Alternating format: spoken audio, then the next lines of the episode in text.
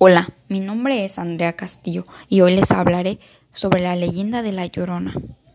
La Llorona es un espectro del folclore mexicano que según la tradición oral es el alma en pena de una mujer que ahogó a sus hijos y que luego, arrepentida y maldecida, los busca por las noches, por ríos, pueblos y ciudades, asustando con su sobrecogedor llanto a quienes la ven u oyen. Su leyenda posee gran diversidad de versiones con generalidades y particularismos propios de muchas regiones geográficas. A pesar de ello, su relato mágico y sobrenatural, emergido de múltiples orígenes, es constante y reconocible, con añadidos textualizaciones e hibridaciones de muy diversos tipos. La leyenda de la Llorona es antigua y tiene orígenes prehispánicos en la forma de diversos personajes con características similares presente en las cosmogonias y creencias ancestrales de los pueblos autóctonos de América, transmitidos de forma oral de generación en generación, hallándose relatos comunes, pero con diversas imágenes, emblemas y símbolos, lo que le da a la leyenda una rica diversidad cultural.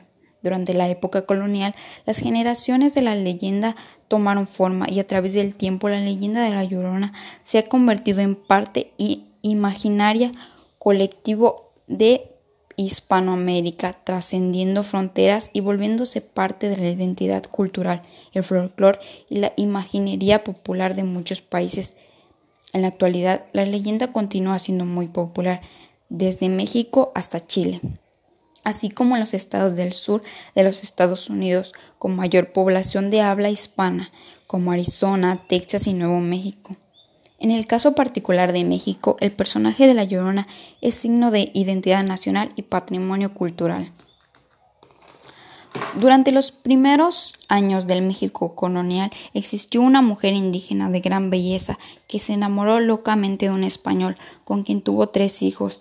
A pesar de ello, este caballero nunca la desposó y solo la visitaba en limitadas ocasiones. Años más tarde, por convenirle a sus intereses, el español contrajo nupcias con una mujer española.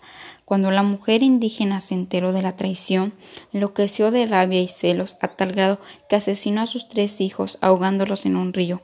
Al darse cuenta de lo que había hecho, ella, llena de un gran dolor, se suicidó también.